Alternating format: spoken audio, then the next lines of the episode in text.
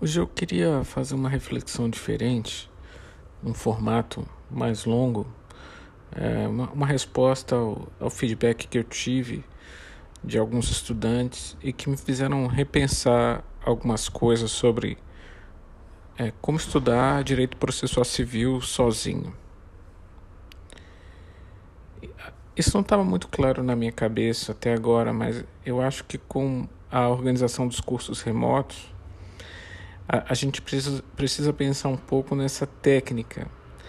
É, como é que a gente estuda direito processual? Ou, a, ampliando essa técnica, como é que a gente pode estudar qualquer matéria dogmática, né? Qualquer uma que tem um código, eu acho que isso vai se aplicar. E sendo bem realista, é, eu acho que a meta do estudante é se tornar capaz de ler a lei esse contato com a lei seca é, é, é o fundamental. E ainda que você tenha qualquer lacuna nessa compreensão, não tem problema, esse é um ponto de partida. Essa não é uma tarefa fácil. Às vezes as pessoas tratam isso como se fosse um, uma coisa básica, fácil, mas realmente não é. E, e para alcançar essa primeira meta, que é ler a lei, eh, você deve ter uma organização mínima de saber qual o tema que vai estudar e quais são os artigos. É feita essa moldura, aí você começa a ler a lei e pode encontrar alguma dificuldade. Encontrando dificuldade, aí você vai buscar um material de apoio, vai, vai buscar um manual, um curso, é, o que quer que seja e depois volta para a lei. Você vai ficar indo e vindo até se tornar proficiente na leitura da lei. Mas o motivo de eu estar gravando isso aqui é porque eu acho que tive uma formulação que realmente pode ajudar a, a entender como essa dinâmica ocorre. E eu queria propor esse, essa, essa tripartição que é o seguinte: ler a lei procurando os fluxos, as listas e os conceitos. Qual é a diferença? Quando você fala num fluxo, você está tratando de algo dinâmico, do encadeamento.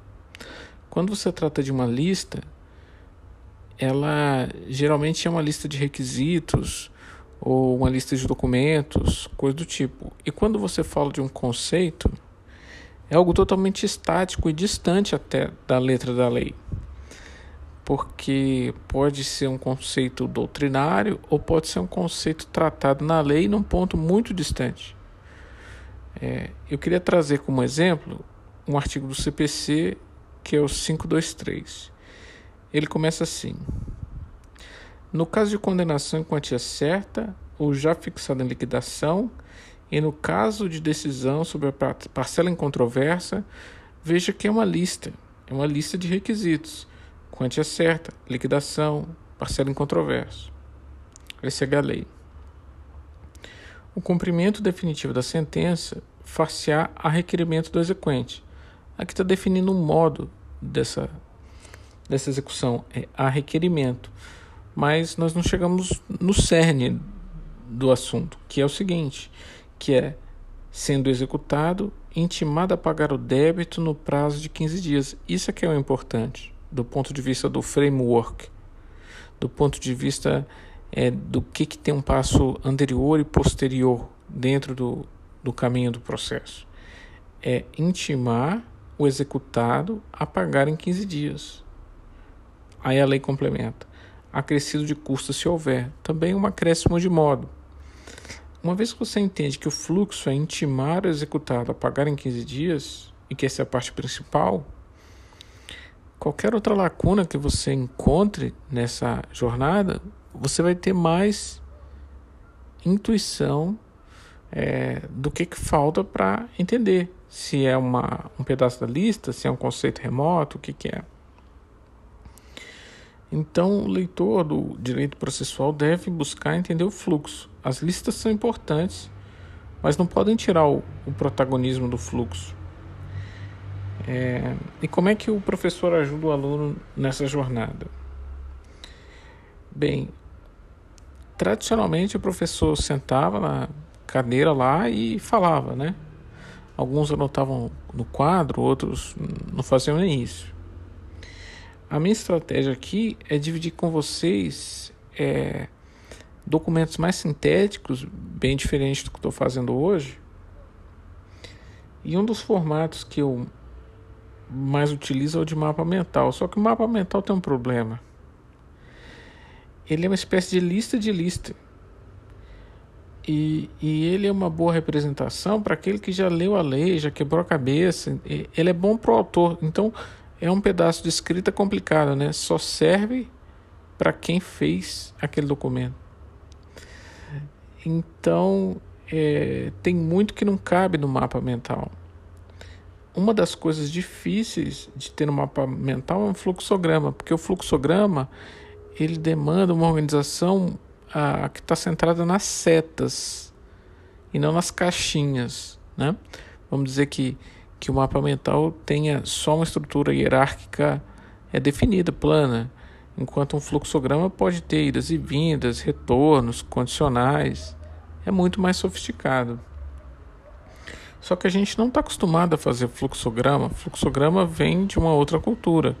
É para quem vai fazer fluxograma de circuito elétrico ou de uma rede de computador, coisas desse tipo. No direito é muito difícil essa organização de processo com uma anotação específica. Então eu queria reforçar que é, a gente deve sempre ler a lei tentando separar o que, que é o fluxo e o que, que são as listas. E também o que são os conceitos, que são mais assim uma tipo uma nota de rodapé na descrição do fluxo.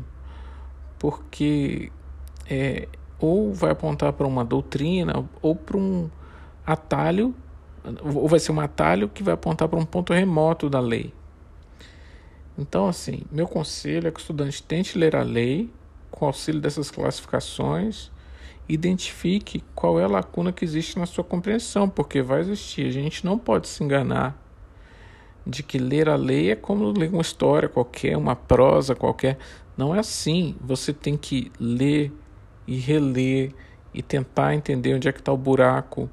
É, e, enfim, é, tem muitas idas e vindas. E ao ir e vir buscando apoio na doutrina, quando for necessário, o estudante avança na compreensão da matéria. O que pode ser uma armadilha é deixar que o estudante leia a lei de qualquer jeito, porque isso vai só aprofundar a angústia e, é, e a pessoa pode até acabar não gostando da matéria ou gastando mais energia do que precisa. É, então eu, eu não sei se vou fazer mais áudios longos como esse, mas enfim, estou dando uma resposta, um feedback, tentando dizer como é, assim, termos conceituais que a pessoa deve buscar é, compreender a lei processual.